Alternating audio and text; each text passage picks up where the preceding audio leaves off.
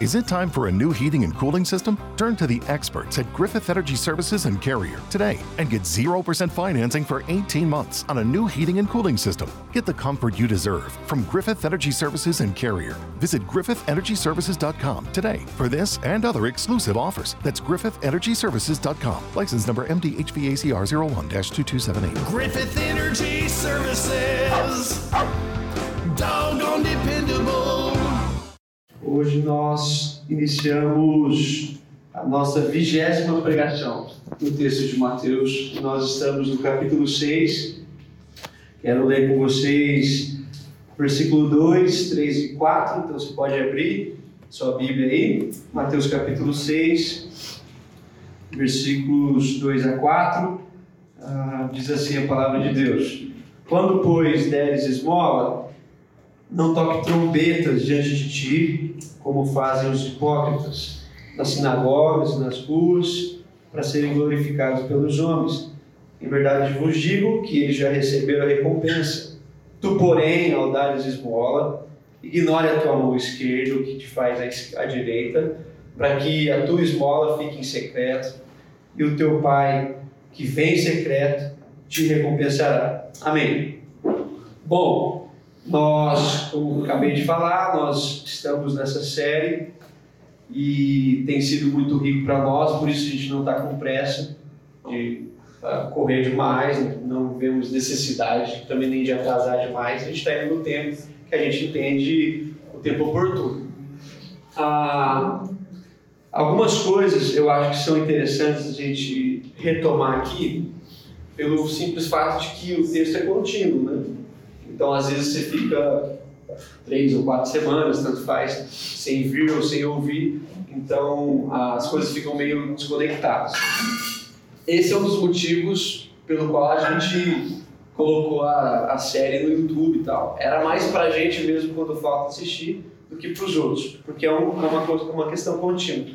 Bom, nós falamos aqui que Jesus chamou os seus discípulos para caminhar, para conversar, para lhes ensinar a, o que de fato é, precisava ser retomado no coração desses discípulos por conta de uma frieza, uma acomodação religiosa, onde a palavra de Deus, embora não tendo sido alterada, ela sofreu alterações de interpretação. Então, tudo aquilo que era de Deus, que tinha uma vocação humana, se tornou friamente calculado numa perspectiva religiosa. Então, enquanto a palavra de Deus era a favor do ser humano, se tornou contra ele. É por isso que quando eles vivem esse dilema do sábado, que é uma das grandes ah, dificuldades dos escribas e dos fariseus, você vai ver Jesus perguntando para eles e falando para eles acerca disso. Será que o sábado é para o homem ou será que o homem é para o sábado? Então fica essa, essa confusão. Jesus pergunta para eles: se um boi, se um animal cair numa vala, você não vai salvar? Então a, a vida humana foi perdendo a sua vocação, a, a sua forma de ser. A gente sabe que Jesus está reconstruindo ah, o que ontem falava em Campinas, ah, a forma de ser humano.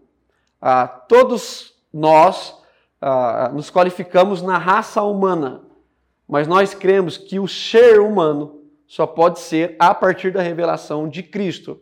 Então, Jesus veio para nos mostrar como é que se vive.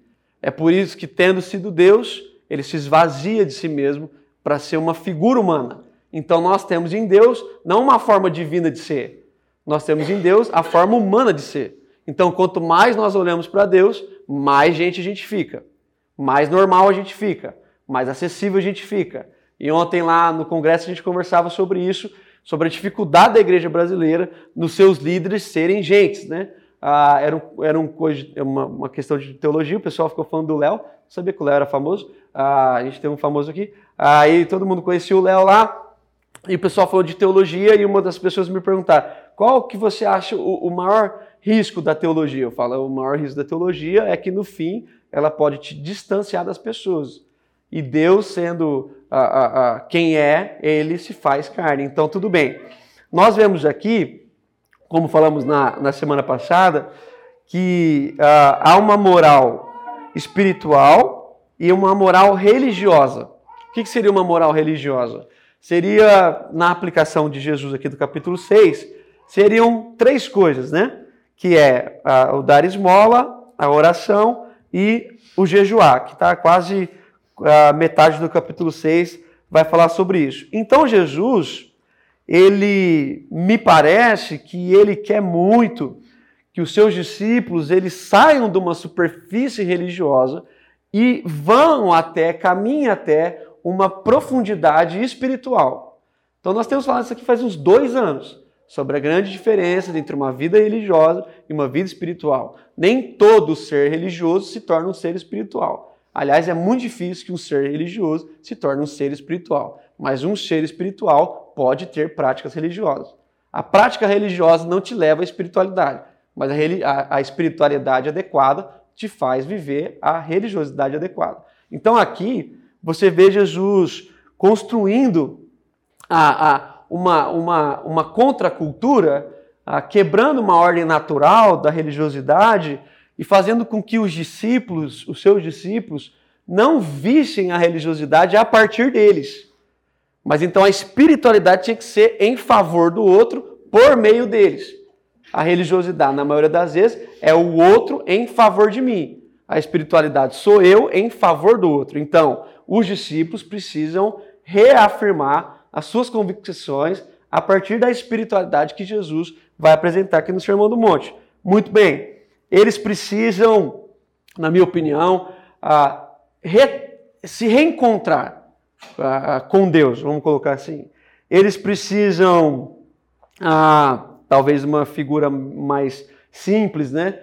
tirar as máscaras e, e, e avaliar uma forma natural de ser. o Pedro era o Pedro, o João era o João. Eles conversavam, eles comiam. Então, nessa naturalidade de vida, Jesus foi mostrando para eles como é que um ser espiritual come, como é que um ser espiritual anda, como é que um ser espiritual fala. Então é por isso que Jesus passa um tempo aqui ah, conversando sério com eles. Aqui no capítulo 6, ah, nós vemos que Jesus ele, ele introduz um novo movimento, e esse novo movimento de Jesus vai continuar ah, aquilo que nós percebemos aqui, que é a ideia de que os discípulos precisavam tratar as intenções do seu coração. A gente falou isso aqui quando ah, ouviste que fora dito, eu porém vos digo. Então tá. Então nós precisamos entender que Jesus aqui, no capítulo 6, ele não vai ah, ah, mudar as práticas da, do judaísmo. Ele vai falar exatamente sobre o que já era de praxe do judaísmo, como nós falamos aqui. Na moral religiosa judaica, três coisas, três, três uh, movimentos eram feitos por todo o ser religioso. Quais são elas? Dar esmola, orar e jejuar. Jesus não está introduzindo uma coisa nova e nem está mudando. Ele só está falando a mesma coisa no, no seu, na sua cerne, no seu coração. Nós percebemos aqui que, desde quando a gente falou sobre as bem-aventuranças, que o Império Romano, né, a Flávia falou bastante disso, eu, ah, não lembro mais quem, a gente percebeu que, por conta desse avanço romano, ah, cresceu-se muito ah, o número de pessoas sem casa. Então, as pessoas que viviam no deserto. As pessoas formavam seus clãs, obviamente, eles viviam em grupos mais afastados, né? Tanto que Tiago escreve uma carta para um grupo que está afastado. Então, tudo bem. Há esses grupos que vivem por aí. E na maioria das vezes esses grupos eram representados pelas, pelas mulheres viúvas e pelas crianças órfãos. É por isso que Tiago também vai falar que a religião verdadeira, verdadeira é cuidar dos órfãos da viúva. Por que, que Tiago está falando disso? Cuidar de homem não é religião? Lógico que é. Mas é que os homens eram amparados. As mulheres, e as, vi, as mulheres viúvas e as crianças não. Então você vai perceber que quando Jesus vai falar de esmola, ele está falando de algo aqui que é, é latente. E como o judaísmo se instituiu nessas plataformas, você vai perceber que os miseráveis, eles eram assim tratados, eles se aproximavam da grande, das maiores cidades, não entravam, mas eles se aproximavam, e eles se aproximavam de cidades que tinham sinagogas. Por quê? Porque os, os homens iam na sinagoga. Então, se eles iam na sinagoga, quando eles saíam da sinagoga, esses, essas crianças, essas mulheres estariam ali pedindo. Então, tendo saído da sinagoga, logo eles ofertavam. Pelo menos essa é a lógica do movimento. A gente vai perceber que Jesus, ele não vai tratar aqui a esmola como uma opção. Jesus está falando assim: se um dia vocês derem esmola, Jesus está falando assim, quando der, então assim, ele está falando de uma coisa que faz sentido, que é contínua. Ele não está falando de uma possibilidade, ele está falando de algo concreto. Jesus não está ensinando a gente a dar, a começar a dar. Jesus está ensinando a gente como é que dá essa esmola, como é que faz isso. E aí Jesus uh, vai trabalhar com esses homens e a primeira coisa que Jesus fala é: quando vocês derem esmola, você pode perceber na sua Bíblia aí, ele diz assim: não toque trombetas. É óbvio, né? Ah, ah, não, não, tem sentido, né? Ninguém faria isso. Mas o que, que Jesus está querendo dizer? Quando você for dar esmola, você não anuncie isso. É, não, não, não tem necessidade de fazer isso. Por outro lado, a esmola sempre é pública. Ninguém pede esmola dentro da sua casa ah, quem é pedinte está no ambiente público. Então, se você for dar esmola, a chance de alguém estar tá vendo é muito grande. O que Jesus está falando é que, embora esteja ou possa alguém ver, que seja alguém vendo e não você mostrando. É diferente. Alguém te vê é natural, você mostrar é desumano. Então Jesus vai começar a trabalhar essa ideia, porque porque esses homens, porque essas mulheres se aglomeravam em volta da sinagoga, o dar esmola então se tornou uma das coisas principais dessas três, porque era o que mais se via. Então, quando você ora, geralmente ninguém vê. Quando você jejua, naturalmente ninguém vê, ao menos que você fique falando. Mas quando você dá esmola, mesmo sem você querer, alguém vai ver. Então, como já é natural alguém ver, se você potencializar isso, vai ser bem mais visto. Isso é óbvio. Ok. Então, como vai ser mais visto, essa é a primeira coisa que Jesus quer trabalhar. Porque é a mais complicada, é a mais complexa. E ele vai trabalhar um contexto aqui onde ele vai chamar esses homens de hipócritas. É muito interessante esse termo, né? Porque a gente usa assim, a gente não faz muita noção do que é. Esse termo hipócritas é um termo emprestado que nada mais significa do que ator. Então, hoje a gente chama as pessoas de atores. Naquela época, alguém que subia uh, num, num palco para fazer uma peça se chamava hipócrita. Então, Jesus está falando assim: vocês são como os hipócritas. O que, que Jesus está querendo dizer? Vocês viraram personagens de uma ficção onde vocês são o, o, os personagens principais e vocês criaram uma história onde vocês atuam, vocês escreveram o roteiro, é igual quando ah, ele escreve o roteiro ele é o ator principal. Geralmente não acontece isso, mas de vez em quando conheço os amigos que fazem isso. Ah, por quê? Porque é um anseio de, de, de, de se mostrar ali. Jesus está falando assim: vocês viraram atores, ah, vocês viraram personagens. Por que personagens? Porque não é normal, não é natural. Se você está fazendo aquilo para ser visto, logo você virou um ator. E é interessante que a palavra que Jesus usa para esmola aqui, a, a gente sempre tem esmola como alguma coisa só referida ao pobre, né? Mas a palavra esmola aqui não significa só ao pobre, ela tem uma referência de misericórdia. Ah, Jesus está falando assim: quando vocês forem usar de misericórdia ou usarem de piedade, não toquem trombetas. Usar de misericórdia e de piedade não tem a ver só com os pobres. Ah, você usa de misericórdia para comigo, eu uso para com você. Então Jesus está saindo da plataforma ah, ainda mais normal e amadurecendo a conversa, falando assim: gente, quando vocês forem usar de misericórdia, não precisa, não faz sentido que vocês toquem trombetas, que vocês se mostrem demais.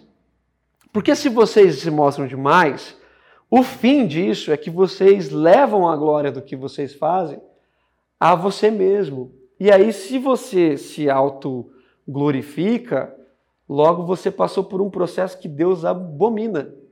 Hã? Deus abomina a idolatria. Deus abomina. Então, se você se auto-glorifica, você virou seu próprio Deus. E quando você vira o seu próprio Deus, você toma um lugar do único Deus e não faz sentido. Jesus está falando uma coisa muito séria. Ele está dizendo assim: vocês estão trabalhando a religiosidade numa performance. E no fim da sua performance, você vai ficar tão bom, tão bem performático, que você vai ser o seu próprio Deus. Isso, isso, isso é sério. Porque quando você se torna o seu próprio Deus, você começa a achar que os outros são seus servos. Então, você faz tudo o que faz para que os outros te vejam e que os outros te aplaudam. Jesus vai trabalhando nesse contexto, e aí eu fiquei pensando nos nossos dias, né? Como a gente tem dificuldade de fazer coisas sem mostrar para ninguém. Ah, ah, é, é, muito tentador né, para nós. Eu fiquei imaginando Jesus falando com a gente hoje, né? Dois mil anos depois, sobre as nossas performances, sobre a quantidade de exposição que a gente tem de nós mesmos e essa piedade sendo trabalhada de uma forma tão uh, equivocada, talvez Jesus poderia falar: quando vocês forem usar de misericórdia, não postem nas redes sociais, sei lá. É, quando vocês forem usar de misericórdia, não façam uma live, não sei. Porque você fala, ah, mas eu não faço. Eu falei, tudo bem, mas o texto não está escrito só para você.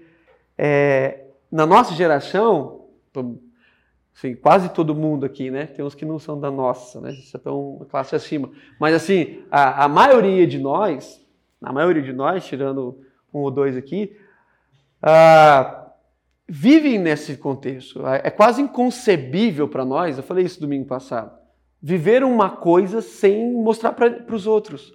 Aquela crise que a gente comentou que é engraçado. Você sobe num pé da montanha, você, você sobe na montanha, perdão, e aí você olha aquilo lá e fala, que coisa maravilhosa. A primeira coisa que você faz antes de contemplar é procurar sinal. É, é, é estranho, né? Você, que... E aí dá um desespero, cara. É um negócio. Eu não sei o que acontece, fica, meu Deus, tem 3G, como é que uma montanha tem 3G? Você começa a ficar apavorado. A primeira coisa que você faz no. no... Você vai parar no carro tentando pegar o 3G do, do hotel que você ficou. E e você não pegou a senha da sala, você só pegou a senha do quarto, aquilo lá te desespera. Porque no fundo, no fundo, tudo que você quer é mostrar para alguém. É interessante os shows, né? Como é que roda os shows hoje, né? Ninguém assiste. A pessoa vai para filmar, né? Fica todo mundo filmando assim, e o cara. É, vídeos que a pessoa mesmo nunca vai ver. Ela vai postar lá alguns stories e, e eu vi muito isso ontem, mesmo no, nos nossos ambientes, assim. É muito natural. A gente perdeu a, a, a, a conexão a, no, a nossa cabeça gira em torno do, do que nós podemos mostrar para alguém. É natural. É, há uma doença hoje. Não sei se você sabia, já é classificado uma doença. Não sei se você já pôs a mão no bolso achando que seu celular estava vibrando. Isso é uma doença. Ah, é, nós temos, ah, nós pegamos tanto nisso que, no, que o nosso cérebro está mandando uma informação e está vibrando. Você pega não vibrou. É você, é sua cabeça. A gente não consegue mais. É estranho. Talvez o que, que Jesus falaria para ele, para nós, né? Uh, hoje, o mercado do terceiro setor uh, uh, é um mercado de negócio. Né? Então, eu conheço muita gente que abriu ONG e ficou rico. Então, é, é, quando eu estudei a, a pós lá de gestão, a gente via isso, quantas ONGs nem existiam. E, e as coisas iam, então Jesus talvez poderia nos ensinar alguma coisa acerca disso. É engraçado, a gente vai fazendo coisas e conforme a gente vai acertando, a publicidade aumenta. Não é a quantidade de pessoas que vão andar com você para fazer a mesma coisa. As pessoas não vão suportar você fazer uma coisa boa sem mostrar para os outros. Quantas vezes, quantas vezes as pessoas não ficam indignadas com a gente porque a gente não tem coisa no YouTube. Por que, eu tenho que ter? Qual é, qual é o problema? Aí a gente tenta, eu vou lá, gravo dois vídeos, paro, porque eu não, não consigo, não faz sentido. a, a, a vida talvez seja um pouco mais, talvez a, a, a gente possa refletir um pouco mais acerca disso. Aí você vai pensar, talvez, ah, ah, então a gente tem que deletar as redes sociais. Não faz, também não faz sentido. Ah, talvez a gente possa pensar assim: quando eu for postar alguma coisa relacionada a isso aqui que a gente está conversando, ao cabide que a gente tem aqui, ao leite, qualquer coisa nesse sentido, não tem problema você e eu fazermos isso. Ah, é só a gente se perguntar qual é o motivo. Eu estou fazendo isso para que mais pessoas façam ou eu estou fazendo isso para que as pessoas saibam que eu faço isso? Então não faz sentido, não faz nenhum sentido. É claro que uh, quando você está realmente preocupado com alguém, você não fica preocupado em tirar uma selfie com a pessoa. Então, se o motivo principal aqui é piedade e misericórdia, quando você vai atender alguém em misericórdia, a última coisa que você quer pensar é mostrar para alguém. Você recebe uma ligação, seu pai foi para o TI. O que, você pensa? Vamos fazer um selfie? Chegando lá, não posso esquecer da foto. Nunca. Mas agora, quando você faz o bem, Jesus está falando uma coisa muito séria. Jesus está falando assim: quando você faz o bem, você está correndo o risco de fazer o bem sem misericórdia. Porque o seu bem não é o bem do outro, é o seu bem em favor de você mesmo. Isso é muito sério. Ele vai dizer assim: não, coloque misericórdia. Porque se você colocar misericórdia, o último da fila que vai querer aparecer é você. Mas como nós temos dificuldade com a piedade, com a misericórdia, nós corremos o risco de, mesmo fazendo bem para alguém, ainda pensar o que, que essa pessoa pode oferecer para nós um dia.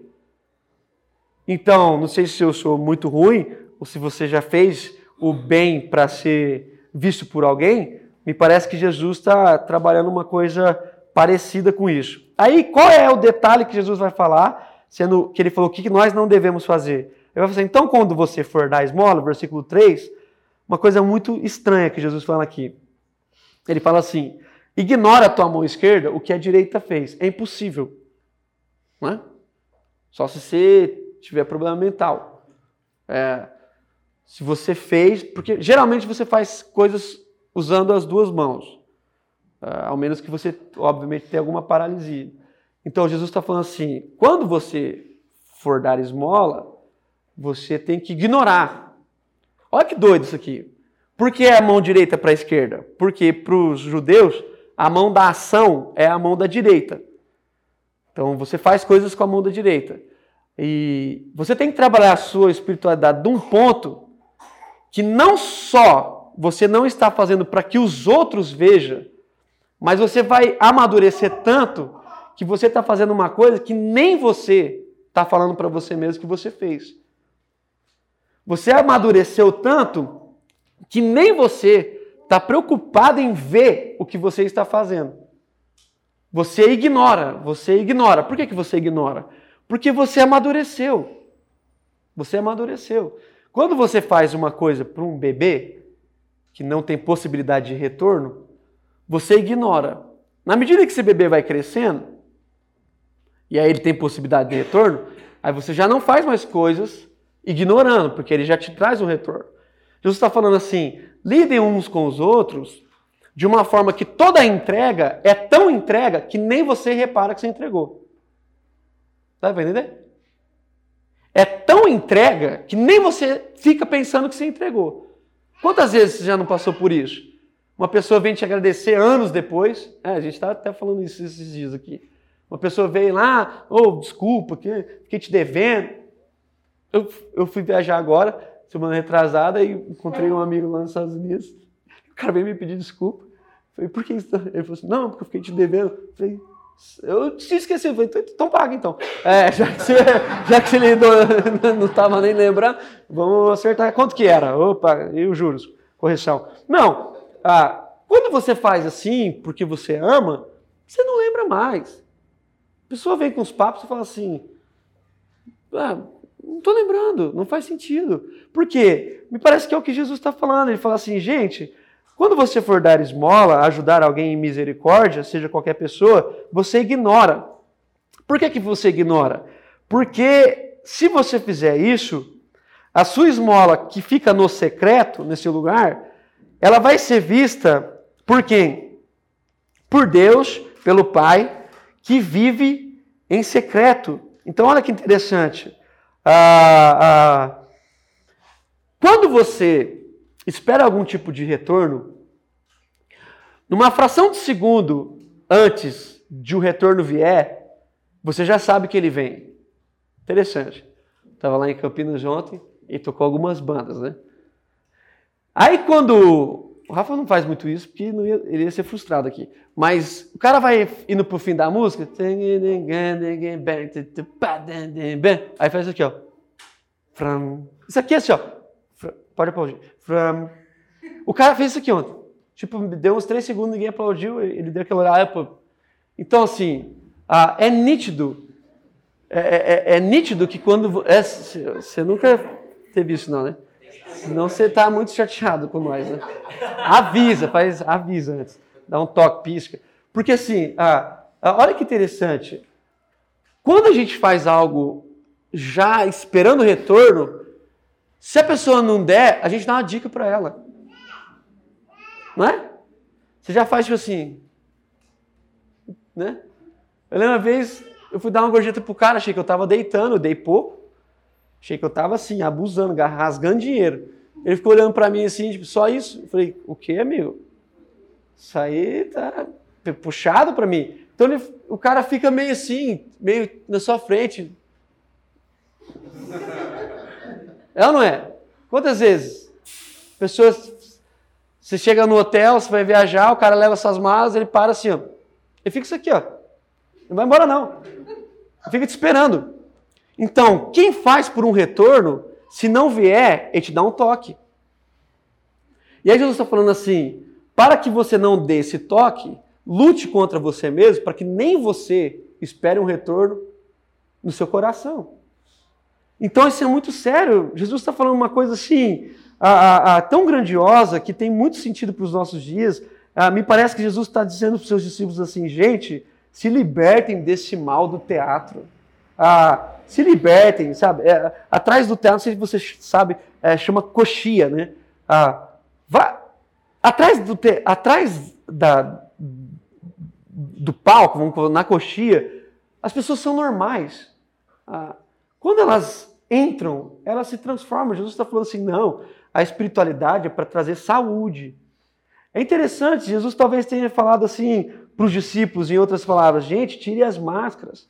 E eu estava lendo um autor que vocês poderiam ler também, ele se chama Dietrich Bonhoeffer, né? em alemão é Bonhoeffer, mas não sabemos alemão. É, ele diz uma coisa interessante, ele fala assim, toda vez que nós damos esmola esperando o reconhecimento, nós proclamamos o nosso velho homem, pois o egocentrismo é a sua marca. No entanto, a vida em Cristo é de incalculável generosidade. Está dizendo assim: toda vez que a gente dá uma esmola esperando um retorno, nós estamos manifestando a nossa pior parte. Porque a vida de Cristo em nós é generosidade. O Calvino, não, não meu cachorro, o João Calvino, né? Ele, ele fala uma coisa muito interessante também. Ele fala assim: nós deveríamos ficar satisfeitos por termos uh, Deus como a nossa única testemunha. Deus deveria ser para nós satisfação. Porque se ele viu, é o suficiente. Sim ou não? A gente fica falando, ah, Deus, nós fazemos coisas para você. Não faz. Não faz, é mentira. Ah, porque, primeiro, que Deus não precisa. E segundo, porque nós também manipulamos. Manipulamos Deus, as pessoas, para que no fim Deus e as pessoas estejam ao nosso serviço. Isso é interessante. Isso é interessante. Porque até para Deus, até para Deus, quando você faz as coisas, você fica em débito. Quantas pessoas nunca oraram para Deus falando assim: por que, Senhor, eu que faço isso? Sim ou não? Eu não roubei, não matei, por que está acontecendo comigo? Então quer dizer que você só não roubou e não matou para que as coisas não aconteçam com você? Então Deus não é manipulado. Se Deus fosse manipulado, ele não seria Deus. Então o risco que Jesus está falando é tão sério que Jesus está colocando os discípulos numa plataforma onde talvez eles ainda não conheçam o Deus verdadeiro. Porque na medida em que a gente fica fazendo as coisas um para o outro para receber, a gente chega em Deus e quer receber. E Deus não, não, Deus não se corrompe. É interessante isso, né? Que beleza, Deus não se corrompe. Ah, Deus não se corrompe pela nossa oração, Deus não se corrompe pelas nossas canção, canções, Deus não se corrompe pela nossa oferta, Deus não se corrompe. Sem perceber, alguns cultos são uma, um antro de perdição, né? Para não falar prostituição. Ah, por quê? Quando a gente canta para Deus, a gente meio que dá uma cantada nele, né? Interessante, né? Porque a gente fica meio assim, assim, ah, vou pedir para Deus, mas não vou pedir de primeira. Vou eu canto três canções, ele fica um pouco mais maleável, aí eu. Não faz sentido. Jesus está ensinando uma coisa muito séria e aqui eu caminho para o fim, para terminar nosso horário e a gente fazer a ceia. Por que, que Jesus está ensinando isso para os discípulos? A dar alguma coisa ignorando a outra mão que fez. Porque foi exatamente isso o que Jesus fez por eles. Eu fiquei nessa manhã pensando isso. falei assim, é, é, é muito, muito interessante as conexões que Jesus faz, né? Ele fala umas coisas no começo que só, tem, só faz sentido no fim, e se você olha para o Evangelho, você vai perceber uma coisa tão bonita, né? Jesus está concedendo a graça a esses irmãos de poderem desfrutar a, a, de uma coisa esplêndida que ele fez, porque quando Jesus se oferece, é tão interessante isso. Ah, ele, ele, faz, ele fala uma coisa muito interessante. Ele fala assim: a minha vida, a minha vida, eu dou ninguém me tira. Ninguém me tira. E é isso que a gente tem que ficar pensando, porque tem muita gente achando que mataram Jesus, coitado. Pegaram ele lá, estava meio despreparado, não deu tempo de correr. Não. Quando as pessoas vieram pegar Jesus, o que, que ele falou? Por que, que vocês vêm com pau? Era só me falar onde que era. Tanto é que na sua última oração, no seu suspiro, ele fala uma coisa interessante. Pai, em tuas mãos eu entrego o meu espírito. Eu entrego, eu dou. Então Jesus está querendo que nós, que somos os seus filhos, possamos viver, pelo menos por um pouco, aquilo que ele fez na eternidade. Pelo menos por um pouco. Se oferecer, isso é tão interessante e calhou tão legal com, com, com a nossa ceia aqui. Ah, porque quando eu lembrei que era ceia, né, eu mandei mensagem para cá, já era de madrugada. Eu falei assim, cara, é ceia. A, a nossa celebração de comunhão, também de memória, do que Jesus fez por nós. Isso é tão interessante, porque até na ceia, a gente entra com esse pensamento. Do que, que a gente ofereceu para ver se a gente pode tomar. Até na ceia. Eu sempre brinco falando disso, né? Quando eu era adolescente, o sofrimento que não era ceia. Só ficava tudo olhando, tal. Né? Lá na minha igreja lá não tinha como fugir, porque os presbíteros iam até você, você ficava sem graça. Então a melhor coisa que tinha para fazer no cu de ceia era não ir ou fingir que deu uma dor de barriga e sair. Porque me ensinaram a pensar que até no momento em que eu celebro o que Jesus fez por mim, o que eu devo fazer pelos outros, eu tenho que ver se eu fiz alguma coisa certa para participar. E se eu fiz, eu me acho merecedor. E se eu sou merecedor, a graça já não fez mais sentido. Por outro lado, se eu me acho imerecedor, eu fico de fora. Então, hoje, já que tem bastante gente visitando, tem que sempre explicar a ceia aqui, porque é uma confusão. Nossa igreja é bagunçada. A, a gente tem, nesse momento aqui, um momento especial para nós, que é quando a gente participa e fica pensando assim: uau, Jesus se ofereceu por mim, né, por mim, por nós, e ele não me pediu absolutamente nada em troca. No entanto, Ele está me dando a graça de ser como Ele. Imagina se a gente saísse daqui, todos nós, ofertássemos um na vida do outro, sem nenhum pensamento de retorno. Imagina. Foi exatamente isso que Jesus fez com a gente. Porque se Jesus estivesse pensando que a gente poderia dar alguma coisa para ele, estaria em depressão. Estaria frustrado. Então por que, que Jesus não enlouqueceu? Vamos sério agora. Por que Jesus não enlouqueceu? Porque ele amava. E o seu amor é tão grande que ele lhe tirou da loucura, porque seus amigos todos os abandonaram. E quando ele vai encontrar com seus amigos, quando Jesus vai encontrar com seus amigos, você pode responder aí. O que, que Jesus faz? Quando ele encontra com seus amigos, todos os traidores estão lá na casa. O que, que Jesus faz? O que, que Jesus faz? Ele encontra com seus amigos. O que, que, ele, que Jesus pergunta para os caras? Vou lembrar vocês. Tem pão? Tem pão? Tem peixe? Quando Jesus está lá com os discípulos no caminho de Emaús, o que, que ele faz? Tendo entrado em casa, ele repartiu o pão, abriu os olhos do entendimento. O que, que ele fez depois? Sumiu, nem ficou para comer. Interessante, né? Quando Jesus encontra com Pedro, lá no João capítulo 21, Pedro está pescando. O que, que Jesus faz? Come pão, peixe. Então por que, que Jesus está comendo? Por que, que ele está com fome? Ele já tinha ressuscitado. Já tinha o um corpo glorificado. Jesus estava com fome? Não, Jesus não estava com fome, mas ele estava sedento para continuar repartindo. Sedento. Porque se ele tivesse com fome, o primeiro a comer era ele. Mas como ele não estava com fome, ele nem comeu. Então presta atenção. Ah, ah, o que, é a ceia? Para os irmãos que estão aqui. Para nós, quando nós participamos disso aqui, nós lembramos o que Jesus fez, mas nós falamos assim: nós queremos fazer também. Porque a palavra diz que quando Jesus repartiu o pão, ele orou para a casa dos discípulos e falou assim: façam isso em memória de mim. Ok? O que Jesus falou? Façam isso em memória de mim. Façam o quê? Façam o quê? Repartem o pão. Repartam o pão. Quando Jesus pega o vinho, no caso aqui é só suco, né? Ah, Jesus fala assim: Esse é o meu sangue derramado em favor de vocês, de muitos. Façam isso em memória de mim. Façam o quê? Bebam. Sabe que tudo que Jesus queria que a gente ficasse em volta de uma mesa comendo? Ou será que talvez Jesus pensaria que tudo que ele queria era vendo a gente em volta da mesa, um repartindo a vida com o outro? Sim ou não?